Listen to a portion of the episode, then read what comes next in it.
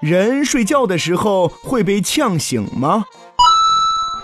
如果一个人说我被烟呛醒后，发现家中起火，于是我赶快就逃了，那么他极有可能是在说谎。当然，也不排除他出现了错觉。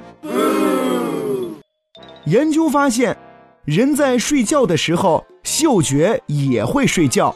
会失去反应，因此即使浓烟滚滚，也未必就能被浓烟呛醒。相反，这些烟味儿往往会让人越睡越沉，最后死去。